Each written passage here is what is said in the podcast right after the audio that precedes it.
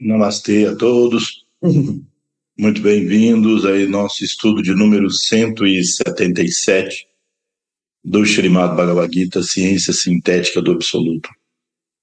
Os ensinamentos do Sanatana Dharma, ou sabedoria perene, trazidos pelo próprio Senhor, manifestado na forma de Sri Krishna, ensinando a seu discípulo Arjuna, que nos representa a todos, nas nossas dificuldades, nos nossos conflitos, mas também nas potencialidades que todos nós temos de alcançar a iluminação. Então, vamos começar nosso estudo de hoje. Coloquem as mãos em Pranamudra. Om Ganana Atva Ganapatigum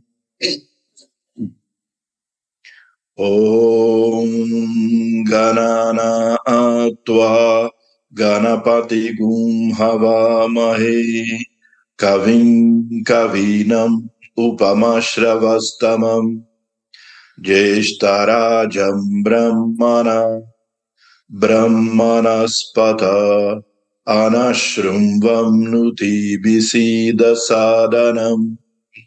Om Shrimam Mahaganapataye Namaha. Namaste Naradevaya Namo Narayanaya Cha Badarivananataya Yoginam Pataye Namaha. Narayanam Namaskritya Naram Jaiva Narotamam देवीं सरस्वतीं वियसं ततो जयामुदीरये। नारान्नरायणाचतौ जगातास्तिस्तैस्तिस्तौ शूदसङ्कल्पनतौ च वंदे कृष्ण अर्जुनौ सर Om Namastê. Bem, então, começando o nosso estudo, eu gostaria só de explicar a vocês, então, que esses dias nós estamos comemorando o Danvantari Jayanti, o aniversário do Senhor Danvantari. Na verdade, a data oficial do Danvantari Jayanti é dia 10 amanhã, de novembro mas então as comemorações e, e o governo da Índia, o Ministério Ayush, que é responsável pela prática, o estudo, o ensino, a pesquisa é, nas medicinas tradicionais, incluindo o Ayurveda, é, definiu o Dhanvantari Jayanti como o Dia Mundial do Ayurveda, assim como existe o Dia Mundial do Yoga, onde se faz um movimento de conscientização de todas todos os benefícios dessa cultura védica. Vocês veem, primeiramente veio para o ocidente o yoga. Foi trazido por Swami Vivekananda, depois outros grandes seres iluminados que vieram o yoga trouxe o Ayurveda. O Ayurveda veio para o mundo ocidental dentro desse mundo do yoga, primeiramente. Depois se disseminou para a área científica, etc., a área clínica, mas o pessoal do yoga trouxe o Ayurveda. E, aos poucos, vêm também as outras ciências, como por exemplo a astrologia védica, o Jyotish, que já, se, já está se estabelecendo aqui no mundo ocidental fortemente. Vem também o Vasto Shastra, que é a ciência da arquitetura. Também se dissemina o estudo do sânscrito para facilitar todo esse entendimento. As artes, a música, a dança E isso então vai perfazendo toda a potencialidade que essa cultura védica tem de abrir caminhos, apresentar soluções dentro dos becos sem saída que a nossa cultura mundial, que o nosso momento histórico mundial conseguiu construir. Então, não é apenas um saudosismo de coisas antigas, como se o antigo fosse sempre melhor. Nós não caímos nesse mesmo preconceito de que tudo que é moderno é melhor, mas também não caímos no preconceito de que tudo que é antigo por si é melhor. Mas sem dúvida nenhuma que essa cultura védica tem muito a auxiliar. E nesses 176 estudos da Gita, que contém a essência dessa cultura do Sanatana Dharma, ou sabedoria perene, dá para perceber, eu sinto e certamente vocês também, o quanto isso pode contribuir para resolvermos esses problemas da sociedade. Dhanvantari foi um grande ser que na tradição é dito que ele é a encarnação de Narayana, a encarnação de Vishnu.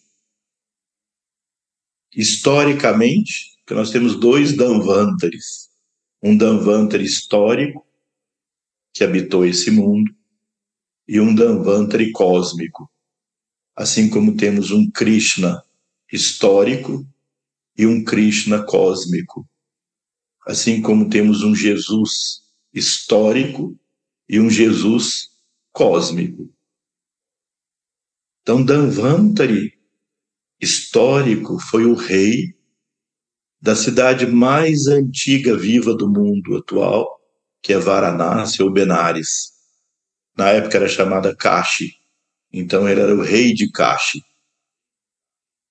Um rei benevolente, sábio, mas ele foi percebendo que as mudanças climáticas da época, quando a civilização Saraswati, formada no meio ali dos vales férteis do Himalaia, com microclimas muito apropriados, quando for, foi secando o rio Saraswati, então essa população teve que descer das montanhas e ocupar as planícies quentes da Índia. E aí, com o calor, a água se contamina mais facilmente, os alimentos se contaminam mais facilmente, começaram a surgir então muitas doenças. A gente pode fazer uma certa ilação para o tempo atual, que todos os estudos climáticos têm mostrado um aumento da temperatura bastante preocupante. Então, certamente também é um período de aumento de doenças. Portanto, o rei Dhanvantari, percebendo essa situação do mundo e com seu coração benevolente, ele então disse: Eu preciso ajudar a humanidade a resolver esse problema. Então, ao invés dele criar alguma situação de luta, não é? Ele abdicou do reinado, provavelmente para os seus herdeiros, e se transformou numa seta e foi viver no Himalaia, nas montanhas do Himalaia. E ali ele em austeridades e meditação, muito muita contemplação, surgiu diante dele o grande Deva, o grande Deus Indra. Indra corresponde, eu diria, na literatura védica, a Zeus da mitologia grega. Ele é o general dos deuses. Indra havia aprendido a ciência do Ayurveda Ainda no céu, ele tinha aprendido a Ayurveda dos Ashwin Kumaras. os, os Kumaras instruíram Indra sobre essa ciência. Um, vocês sabem, na cultura védica, devas e asuras, anjos e demônios, ocupam o mesmo espaço. Eles não são separados assim, céu e inferno. Eles ocupam o mesmo espaço. Então vocês podem imaginar o quanto de guerras, o quantas guerras aconteceram entre devas e asuras.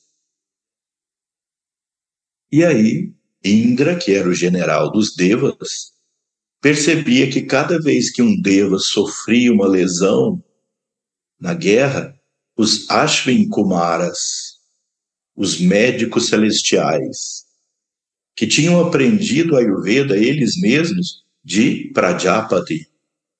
Prajapati é o símbolo do Adão cósmico, ou seja, o protótipo do nível humano de evolução, que por sua vez aprendeu a Ayurveda de Brahma, o Deus Criador. Brahma, no, no, no nascer do universo, um novo Manvantra, um novo dia de Brahma, ele acorda, então ele ensina todas essas ciências. Ele ensinou o yoga, ele ensinou a ayurveda, ele ensinou arquitetura, ele ensinou astrologia, tudo isso veio dele. Ele ensinou então para esse protótipo humano que é Prajapati. Prajapati então ensinou aos Kumaras, e aí os Kumaras com essa arte, essa ciência da cura e da preservação da saúde, trabalhavam arduamente ali para recuperar os devas. Isso no histórico dessa chamada mitologia védica. Então isso chamou muito a atenção de Indra. Indra foi até os Kumaras e pediu a eles que ensinasse essa ciência. Os Kumaras então escreveram o considerado primeiro texto de Ayurveda escrito, chamado Kumara Samhita. Milhares de versos, segundo as escrituras, milhares de versos sobre Ayurveda. Porém, esse é um livro guardado lá no céu. Um dia que nós chegarmos na biblioteca lá do céu, provavelmente nós encontraremos lá o Kumara Samhita. Então eles deram para Indra, mas esse é um símbolo da forma do yoga de transmitir conhecimento. Há duas maneiras de se adquirir conhecimento. Uma é esse método do raciocínio, da dedução, do silogismo, da lógica, do pensamento, da, da, da transmissão via palavras isso é captado e transformado em seu. Mas há outra maneira de se adquirir conhecimento. Digamos que num estudo como esse, há um conhecimento da Gita aqui dentro, esse conhecimento é transformado em palavras, gestos, imagens e conduzido até aí dentro de você. Quando entra em você, passa pelos seus indrias, passa pelo filtro do seu arrancara, passa pelo filtro do seu manas, onde no arrancara você tem a recordação de informações anteriores e filtra aquelas que você está recebendo agora pelas informações anteriores que você já tem, filtra pelo manas que vai te dizer isso me agrada, isso me desagrada, filtra pelo seu Buda que vai analisar, raciocinar e depois isso se transforma num comportamento seu. Essa é uma forma talvez tediosa de transmitir conhecimento.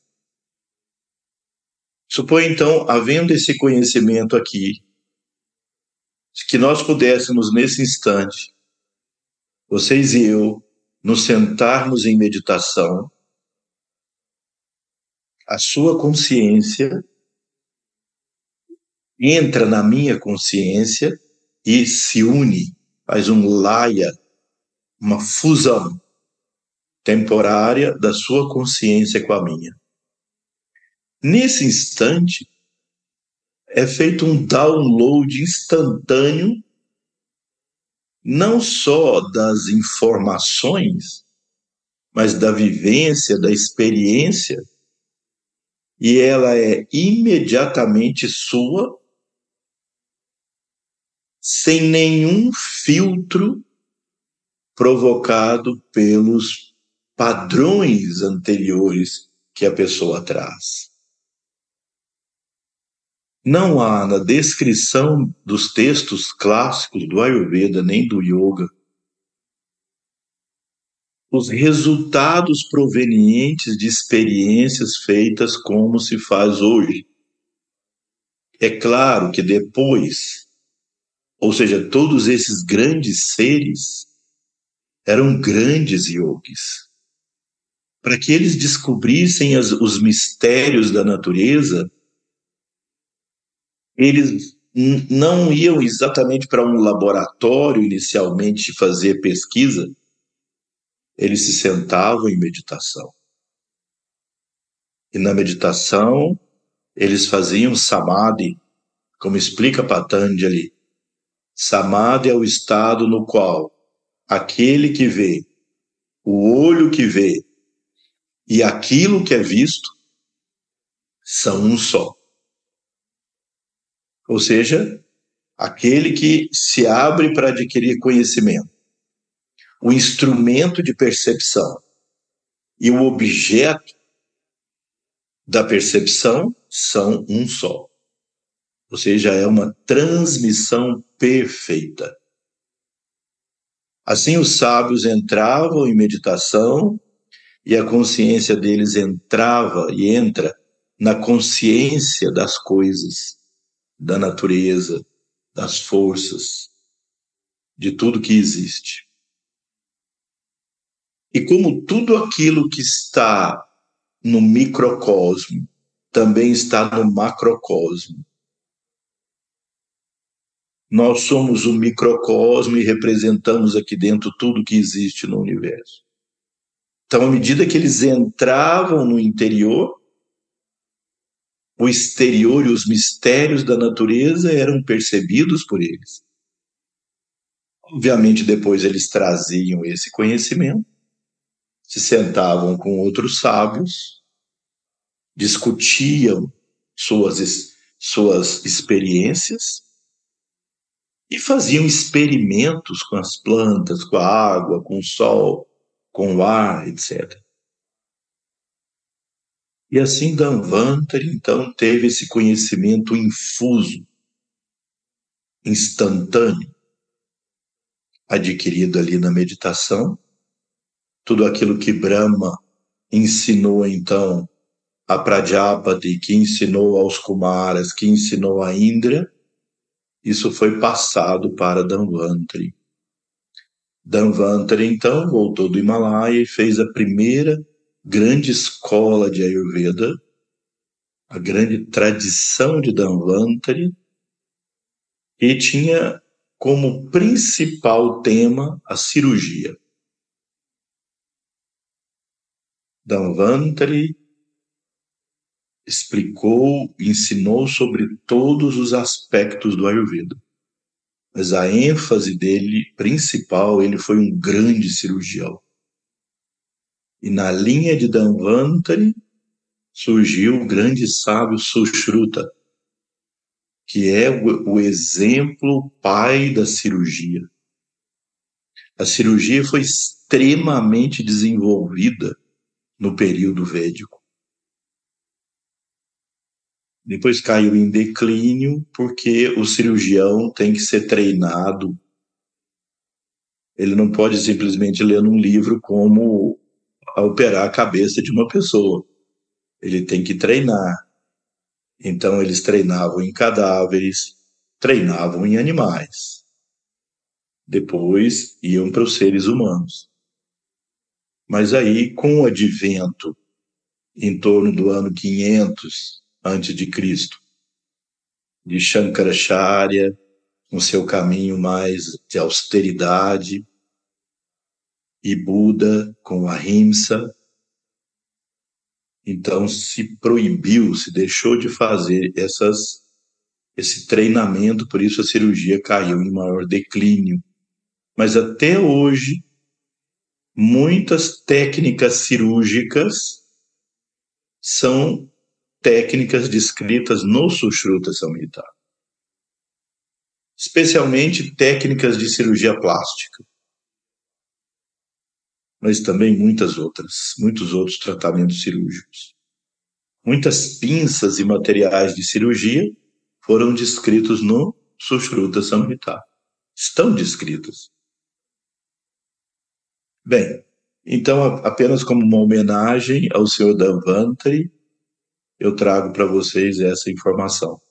Da mesma maneira que Danvantari, outros dois grandes sábios, Bharadwaya e Kashyapa, os dois também tiveram uma história semelhante, não como reis, porque eles eram uh, yogis, sábios, sábios védicos, então, nas suas austeridades também no Himalaia, eles tiveram essa, esse contato com Indra e aprendeu dele. Também criaram as suas escolas.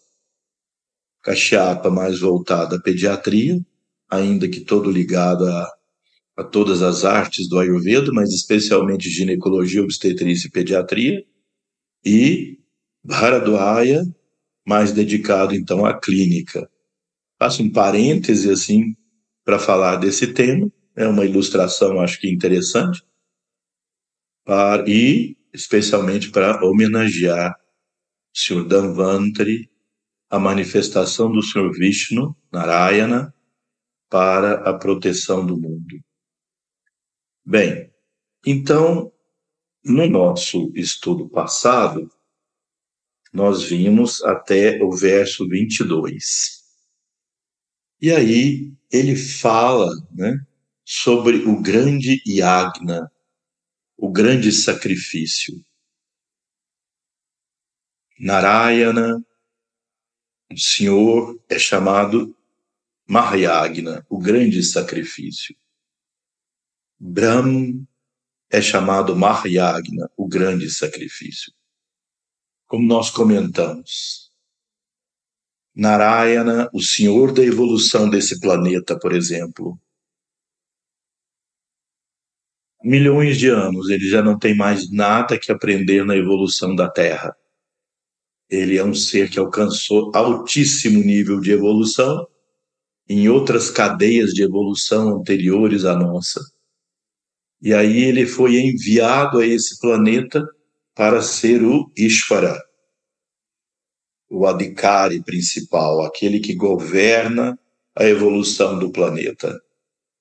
Por milhões de anos que ele permanece aqui, ele permanece como Mahayagna, ou seja, aquele que sacrifica planos de infinita glória para infundir seu poder, sua luz, sua compaixão envolvendo a cada um de nós, a cada ser, a cada entidade. Nós somos corpo do Senhor Narayana. Nós somos como uma célula dele, cada um de nós. Ele nos envolve a todos. A todos. Nessa aura, impulsionando a evolução de todos os seres um fluxo dele de evolução. E aí a humanidade vai, mesmo que aos trancos e barrancos, evoluindo, alguns mais rapidamente, que já alcançaram estados de iluminação, e outros mais lentamente, ainda em processo gradual, experimentando os pares de opostos os prazeres e dores e as respectivas frustrações que provêm disso. E, nesse caso, o senhor Narayana imita, de certa forma, aquilo que é Brahma.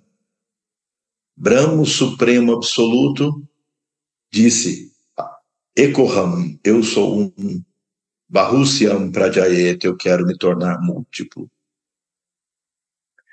O universo é o desejo brâmico de se expressar, o desejo brâmico de se manifestar. Portanto, cada um de nós, como um ser individual, é um, um dedo, uma mão, um componente, uma célula da expressão da vontade divina, de expor a si mesmo, expressar-se. Quando está escrito Ekoham, eu sou um. Quem é que eu sou? O Atman. Eu quero me tornar múltiplo. E me torno múltiplo através do quê? Através da matéria. A matéria é o grande espelho do absoluto. A matéria é o grande espelho do absoluto. Portanto, o universo é tão divino quanto o ser, o átomo. E esse é um conceito fundamental que nos traz esse sentimento devocional. Eu gostaria até de mostrar aqui para vocês algo que eu trouxe. Quero mostrar isso aqui para vocês. Isso foi um escrito do Swami Shivananda de Rishikesh.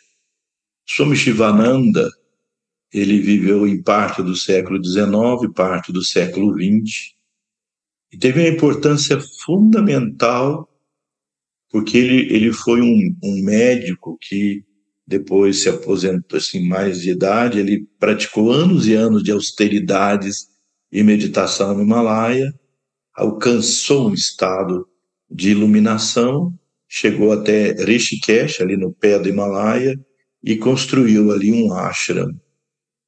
E a sucessão de discípulos do Swami Shivananda trouxe muito da prática do yoga para o mundo ocidental, mas com uma visão muito de unidade. Não há como dizer, apesar de que oficialmente o Swami Shivananda era Advaita, né? admitia a existência somente do um, do absoluto, mas tal como nós da Shuddha Dharma Mandalam, os aspectos de dualidade, o Ishvara, o Atma, também estão incluídos nesse conceito de unidade. Por isso, o Swami Shivananda foi muito admirado pelo instrutor externo da Shuddha Dharma, Sri Janardana, Sri Janardana conta nas revistas e artigos que ele publicava alguns encontros que ele teve com Swami Shivananda e ele replicava na revista alguns artigos interessantes de Sri uh, de Swami Shivananda. Então eu trouxe aqui um extrato do que o Swami Shivananda escreveu. Ele foi um autor extremamente prolixo, e tem muito, muitos escritos, muitos livros dele em inglês e em português atualmente. Terra, alimento, fogo e sol são formas de Brahman. Então, não, não pensem em Brahman como algo só transcendente ao universo. Pensem no universo e os elementos que formam o universo como sendo o próprio Deus. Leste, oeste, norte e sul são partes do Senhor. O céu, o paraíso e o oceano são porções de Brahma. A respiração é uma parte de Brahma. A visão faz parte de Brahma. A audição faz parte de Brahman. A mente é uma parte de Brahman. Esta vida é Brahman. Brahman ou Brahm é o mesmo. Ou verdade é a essência na qual o universo existe, da qual nasce e na qual se dissolve ao finalizar um ciclo. Um efeito não existe separado de sua causa. Um pote não existe sem barro. Esse universo não existe separado de Brahman. Não tem existência independente. É um com Brahman. Se você tem a luz de velas, e com ela você acende milhares de outras velas, não é a primeira luz, a luz de todas as outras velas? Assim é com Deus. Criando todas as coisas, Ele está em tudo por espírito, respiração e ser. O mundo está carregado de esplendor, da glória e da grandeza de Deus. Então, esse é um ponto de vista muito importante para nós. Nós vivemos momentos nesse mundo de muita dor, muito sofrimento, muito conflito. Mas o fato de nós ficarmos o tempo todo remoendo esses conflitos e sofrimento nos envolve ainda mais nessa obscuridade. vamos ver também. Claro que nós não vamos entrar no ostracismo de eh, fingir que nada disso acontece, ficarmos indiferentes. Mas vamos ver a beleza do esplendor de Brahman em todos os seres, em todas as coisas.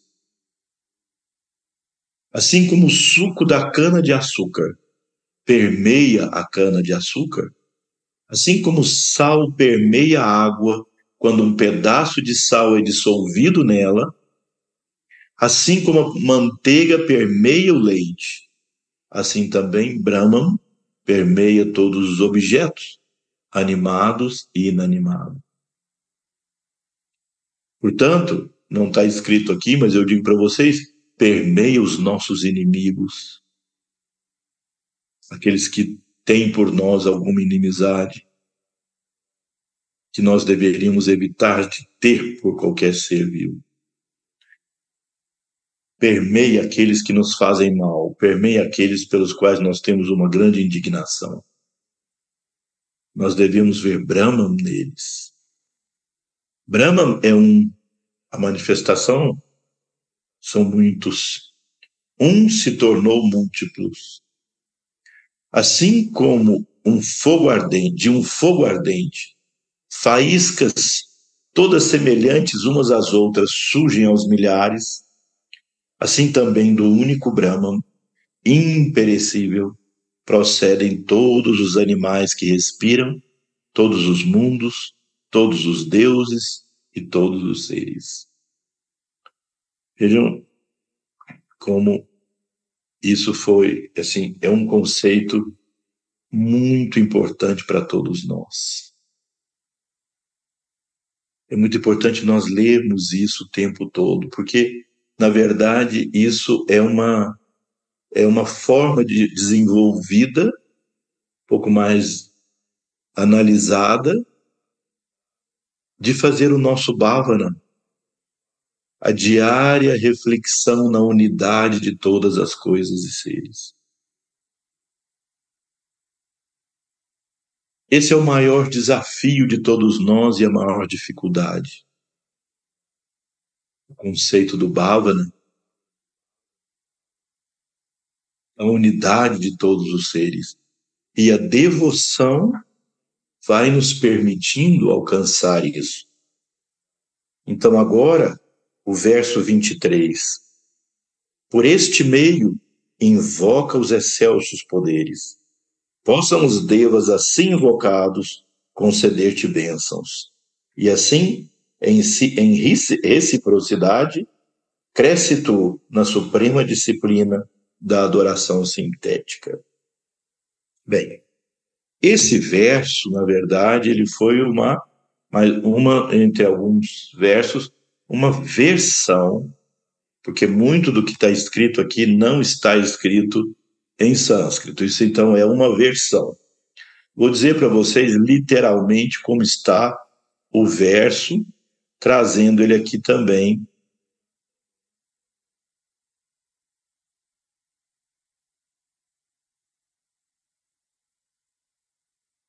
que é o 23. Devam bhavyatmanenati deva bhavayantu vaha parasparam bhavayantaha shreyah param avapsyata. Eu vou ler para vocês então, eu vou falar para vocês então, palavra por palavra, o significado. Devam, os devas. Pavayata, eles se sentem uh, nutridos. Anena, por aqueles que fazem o sacrifício. Devaha, os devas.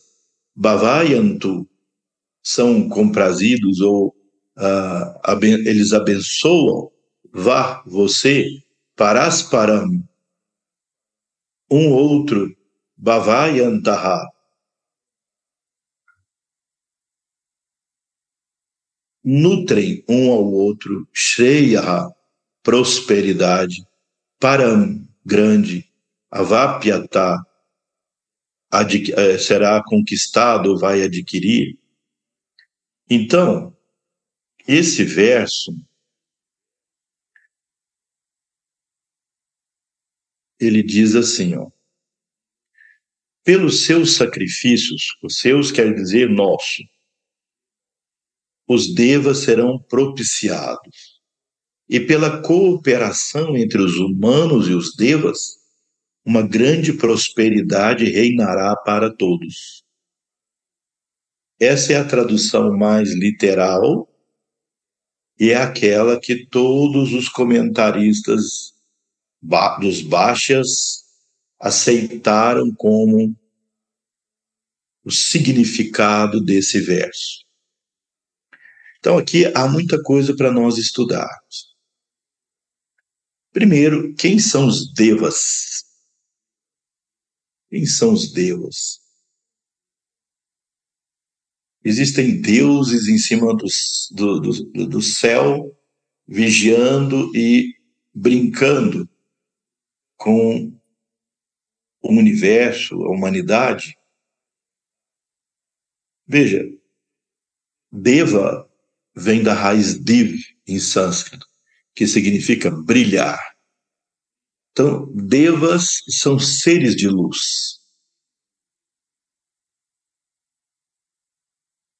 O absoluto, Paramatma, o Paramatma que governa o universo todo, o Ishvara, Narayana, a grande consciência cósmica,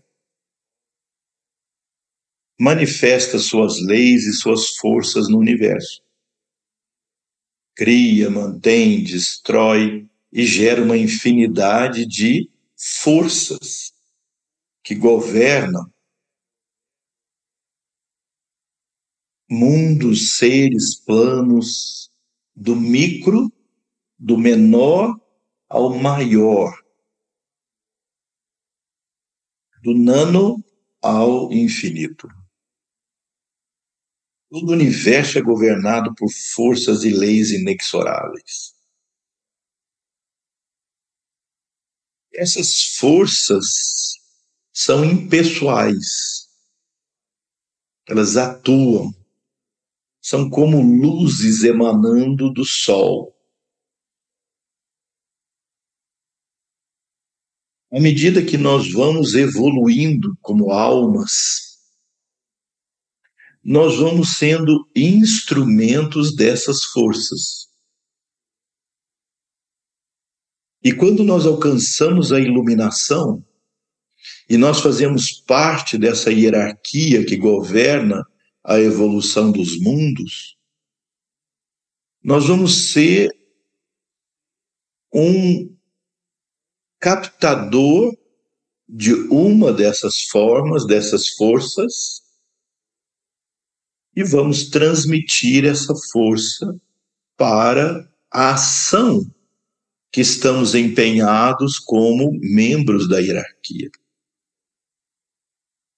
Assim, nos dias de Brahman, de Brahma, ou desculpe, nos dias de Brahma, nos, nos dias de criação do universo, nos dias que o universo está expandido e funcionando, grandes almas, seres celestiais de que já foram humanos em algum ciclo, em algum lugar desse universo infinito, tem tanto poder, tanta capacidade, tanta inteligência, tanta força, que ele serve de instrumento dessa força divina para desempenhar uma função. Então, o Deva, Brahma, ele capta a força criadora do Ishvara e ele então faz todo o movimento de criação de um mundo, de um sistema do universo. O Deva Vishnu, o Deva Shiva fazem essas funções. Daí é que os Vedas falam de Indra, Garuda, Brihaspati, Agni, Soma e tantas outras formas. Aditya, Surya, são forças da natureza. Os Vedas, muitas dessas forças estão personificadas como forças mesmo materiais. Por exemplo, Aditya, o Sol, Soma, a Lua, Vayu, o vento, Agni, o fogo, e assim por diante. Varuna, a água. Bem, então são infinitas histórias nos Vedas, mas que elas todas têm um simbolismo extremamente poderoso. Se vocês quiserem aprofundar mais nesse, nesse simbolismo que é extraordinário, entrando mais a fundo no estudo dos Vedas e na representação que essas entidades chamadas devas têm, o que elas simbolizam de forma bastante consistente, estudem os livros do David Frawley, do Vamadeva Shastri. Uma pessoa que eu admiro muito pela sua profundidade do conhecimento, profunda dedicação ao estudo, e como Vedacharya, como mestre dos Vedas, ele, tá, ele é uma das pessoas mais respeitadas na Índia, entre os eruditos e, e quem estuda e quem pratica isso, extremamente respeitado, e ele consegue entrar nessas minúcias ali e entender o simbolismo e trazer isso numa linguagem acessível. Há uma imensa quantidade de livros dele, é, e daí vocês podem estudar todos esses livros, porque a visão que ele traz é bastante de síntese, de unidade, da grande síntese mesmo. Bem, então, esse verso, ele diz: você, através das suas práticas, através da sua vida, da maneira com que você vive no mundo, você reverencia essas forças da natureza,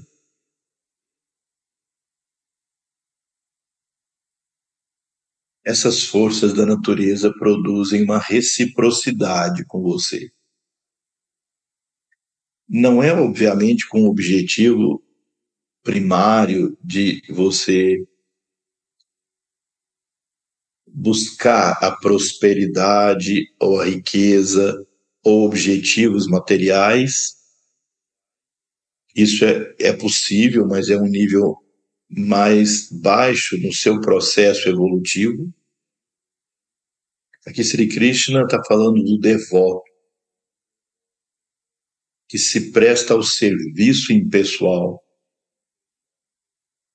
Mas ele mostra uma coisa muito importante na, na vi, nossa vida e na vida de todos. Que é a importância de nós reverenciarmos essas forças da natureza, as mais densas e as mais sutis. respeitar a natureza, respeitar os ciclos da natureza, os movimentos da natureza, e para isso compreender. E periodicamente fazer ações de reverência, é o yagna, é o sacrifício dito aqui. Então, diariamente, vamos reverenciar os devas. Podemos reverenciar ao Supremo. Nós já falamos aqui várias vezes nesse capítulo sobre jogar a água na raiz e aí todos os, as folhas, galhos, frutos recebem essa água. Mas em relação à natureza, vamos fazer atos de reverência. Por exemplo, o Ayurveda fala sobre os três grandes elementos, né? Que são as três forças que movem as coisas biologicamente em nós. O ar, Vayu, que gera movimento, todos os movimentos, ou Vata. O Agni, ou fogo, que gera todo o nosso metabolismo. E apas ou jala, que é a água que gera nutrição. Junto com terra, gera estrutura. Então são os três principais elementos dos cinco, os três principais. O vento, que é o movimento, o fogo, que é o metabolismo, e a água, que é a nutrição. Eles agem em conjunto. Imaginem e pensem nesse planeta como uma grande entidade viva. Esse planeta também tem os cinco elementos e tem esses elementos primários. Como nós podemos reverenciar os elementos? Você pode reverenciar o elemento terra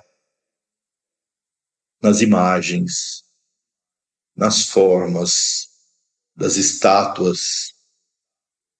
Nós podemos reverenciar o elemento terra numa montanha, numa árvore. Nós reverenciamos o elemento água quando todos os dias nós fazemos a cerimônia da prática da saúde ou yoga sandhya. E a água é um instrumento de consagração e de purificação. Nós reverenciamos o elemento fogo nas lamparinas, nas velas, na cerimônia do fogo. Nós reverenciamos o elemento ar com, com o perfume, o incenso. Nas flores, a cor, nós reverenciamos o elemento fogo. O cheiro, nós reverenciamos o elemento terra. Nós purificamos o ar com o perfume dos incensos. E nós reverenciamos o elemento espaço ou a caixa os mantras. Então, cada púdia, cada ritual é um ato de adoração à natureza. Mas nós podemos trabalhar também para esse organismo que é o planeta, nesses três elementos básicos. Nós podemos também, com cinco elementos, mas os três principais, trabalhar para ajudar o planeta a manter a água limpa, purificar os rios, purificar e manter as nascentes, respeitar a água, fazer o uso racional da água, reverenciar os rios sagrados. Vocês veem aqui no Triângulo Mineiro, dois rios formam uma ponta. Os dois rios, eles fazem os limites do triângulo. E o Brasil tem uma bacia hidrográfica maravilhosa. Nós devemos reverenciar a esses rios como entidades vivas e ajudar a que a água seja pura, o fogo, a geração de energia, conseguir ajudar o planeta que produza energia limpa, que não destrua, que não polua. Devemos contribuir para isso. E o ar puro, né? manter o ar puro, a terra, o cultivo dos alimentos, aprender a, a cuidar da terra, porque as plantas, os alimentos, eles não são nem nada mais nem nada menos do que expressões da terra. Da qualidade da terra é a qualidade do alimento e da qualidade do alimento depende totalmente a nossa saúde. Então, manter a pureza da terra, a nutrição da terra, não intoxicar a terra. E o espaço contribuir para a harmonia dos sons. Os sons têm. Vocês sabem, o elemento akasha está ligado com Shabda, que é o som. Quanto ruído. Ruído, inclusive, chamado de música, que, traz, que trazem mensagens destrutivas. Eu respeito muito o impulso cultural que cada pessoa, grupo de pessoas tem, mas qual é o efeito disso sobre as pessoas? Desarmonia. E a desarmonia é doença. Então, quando Sri Krishna fala de reverenciar os devas, e isso gera uma reciprocidade e gera prosperidade. Não há como nós irmos destruindo tudo nesse planeta e produzindo todo tipo de inconsequência e pensar que isso não tem e não terá efeitos negativos e deletérios sobre todos nós. Então, não é só fazer o ritual espiritual, que também é super importante. No ritual, nós reverenciamos todos esses elementos. Nos textos védicos tem um mantra dedicado aos rios sagrados da Índia. Gange Chayamune Cheiva Godavari Sarasvati Narmade Sindhu Kaveri Jalesmin Sanidin Kuru. Eu reverencio a todos os rios sagrados da terra.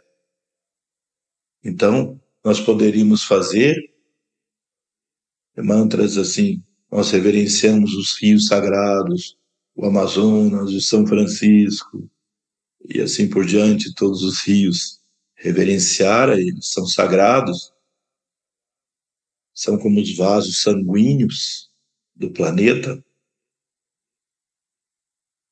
Então, quando, quando se fala aqui sobre reverência aos devas, será que eles são forças ou são entidades? E a resposta é: são as duas. São, em princípio, forças. Mas alguma entidade evolutiva, alguma alma, chegou num nível tão elevado de evolução que ela serve de instrumento durante aquele período de milhões de anos, talvez, de uma dessas forças. E aí ele personifica aquela força. Está descrito isso nos textos sagrados. Está descrito isso nas escrituras sagradas védicas. O representante assume a forma do representado.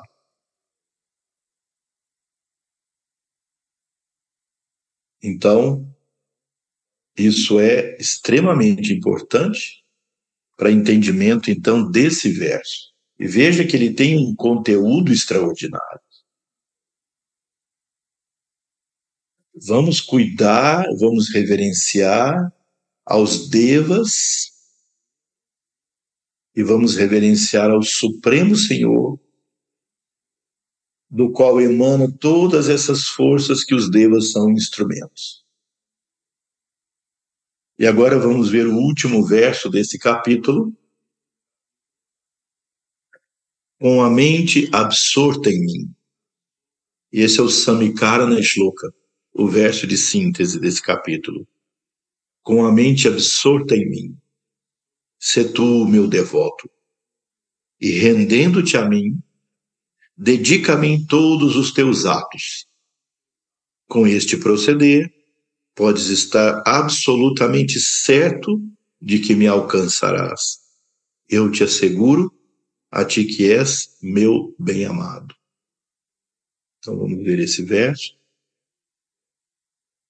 Mamana bhavamad bhakto madhyajimam namaskuru mam evaishyasi satyam te pratijane priyosmiti istime matmanah pensando em mim bhava ser Mat Bhaktaha, meu devoto, Matyagnam, me adora, Mam, a mim, Namaskuru, oferece reverência, Mam, a mim, Eva, certamente, Exhasi, chegará, Satyam, a verdade, te, você, Pratijani, eu prometo. Isso é o próprio Sri Krishna dizendo, Pratijani, eu prometo. Priya, meu querido, Asi, você é me a mim. Então, diz assim, em resumo, literalmente quer dizer o quê? Pensando sempre pensando em mim, sendo devoto a mim, me adorando e oferecendo reverência a mim. Fazendo isso, você certamente chegará a mim. Esta é a minha promessa a você, porque você é muito amado por mim. Como Arjuna aqui nos representa a todos, então Sri Krishna está dizendo que nós somos amados por ele. Então, esse verso resume a importância da constante devoção ao Supremo Senhor. Aqui eu também trouxe uma história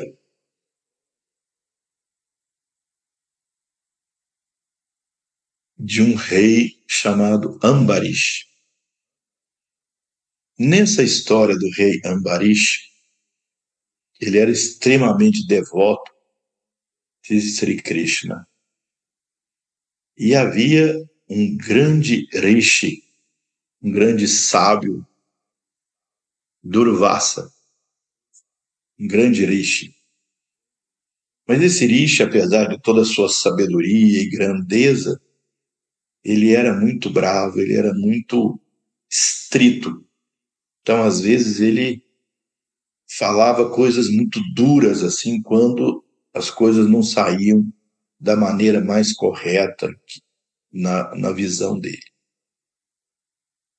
Então, o rei Ambarish, ele era muito devoto de Krishna e ele seguia o Ekadashi, o Ekadashi é o décimo primeiro dia do ciclo lunar, Eka Dasha, 11. Ou seja, quatro dias antes da lua cheia e quatro dias antes da lua nova. São dois Ekadasi na quinzena luminosa e na quinzena obscura. Então, os dois são Ekadashi. Os devotos de Krishna nesse dia, eles seguem estritamente o jejum. Mas é basicamente o jejum de grãos, ou seja, eles muitas vezes comem só frutas e tomam leite, por exemplo. Mas não usam nenhum grão. Então, isso tudo tem todo um sentido uh, até, até saudável para o organismo e um sentido de austeridade, de autodomínio, autocontrole. E o rei Ambarish seguia rigorosamente isso. E é necessário,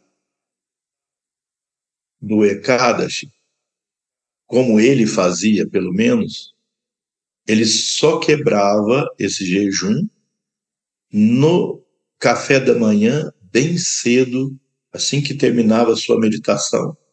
Com o nascer do sol, ele obrigatoriamente deveria comer a primeira refeição.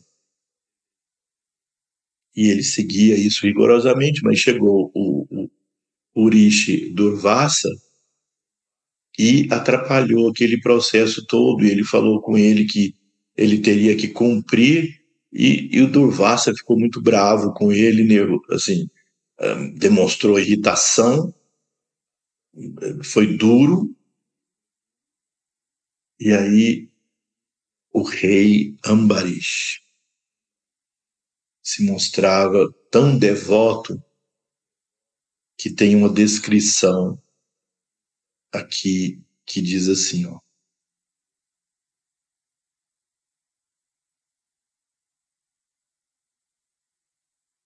Deixa eu ver onde eu acho aqui.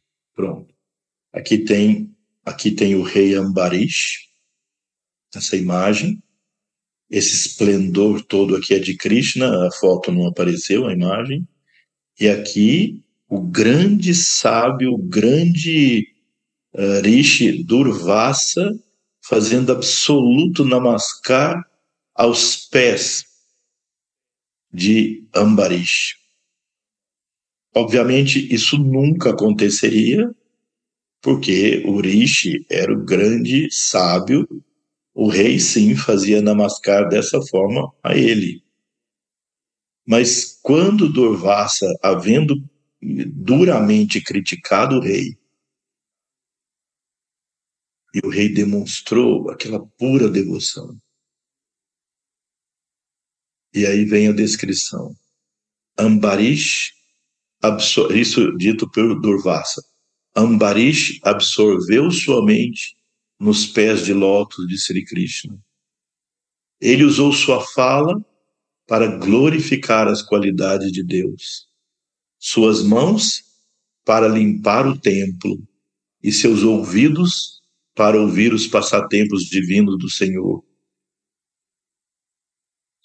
Um instante, por favor. Ele empregou seus olhos em ver as divindades. Ele usou seus membros para tocar os corpos dos devotos, seu nariz para cheirar a fragrância das folhas de tulasi, que é o manjericão sagrado ósseo santo que eu falei dele para vocês, oferecidas aos pés do Senhor, e sua língua para saborear prachada, que é o alimento santificado pela oferenda a Deus. Ele utilizou seus pés para caminhar até as moradas sagradas e sua cabeça para prestar reverência aos pés de lótus de Deus. Ele ofereceu toda a parafernália como guirlandas e sândalo ao serviço de Deus. Ele fez tudo isso não por algum motivo egoísta, mas apenas para alcançar o serviço altruísta do Senhor Krishna através da purificação. Diante da constatação que Durvasa fez da grandeza do rei Ambarish, ele se prostrou a seus pés em reverência. Ou seja, esse verso então fecha esse capítulo tão extraordinário que fala da importância da devoção. Oferecer todas as suas ações como um serviço a Deus. Cantar os nomes fazendo diapa diário. Contemplar a presença divina. Transformar sua vida em completa dedicação ao Supremo. Aquele que é um e que se manifesta em infinitas formas. Portanto, a devoção, ela transcende a religião. Ela adora o um em todos, o um de todas as religiões, aquele que vivifica todos os deuses. E o espírito devocional é o mesmo em todos os seres humanos, independente da religião. Então, a religião, ou seja, a devoção nos leva além. Por isso, esse capítulo, tão importante como todos os demais, obviamente, mas devemos refletir, voltem aos estudos desse capítulo incorporem novamente isso, incorporem a devoção na sua vida. Mesmo aquele que não tem o espírito, digamos, mais devocional, mas usa o seu conhecimento e se inclina humildemente diante do Senhor. E diante do Senhor significa se inclinar humildemente diante da natureza e se inclinar humildemente diante de cada indivíduo interiormente, não se sinta superior a ninguém, como também não se sinta inferior a ninguém. Nós somos todos emanações espetaculares do Supremo. E assim devemos ver a todos e mentalmente colocar nossa cabeça nos pés desse templo vivo que é cada indivíduo, cada entidade viva na natureza. Então, vamos finalizar o estudo desse capítulo fazendo aquele mantra final de cada capítulo. Coloquem as mãos em Pranamudra. Om Om Tat Sat It Shrimad Bhagavad Gita Su Upanishad Su Yoga Brahma Vidya Yoga Shastre Shri Krishna Arjuna Samvade Bhakti Dharma Gita Namakaram Trivishatihi Dhyaya Om Shanti, Shanti, शांति। ओम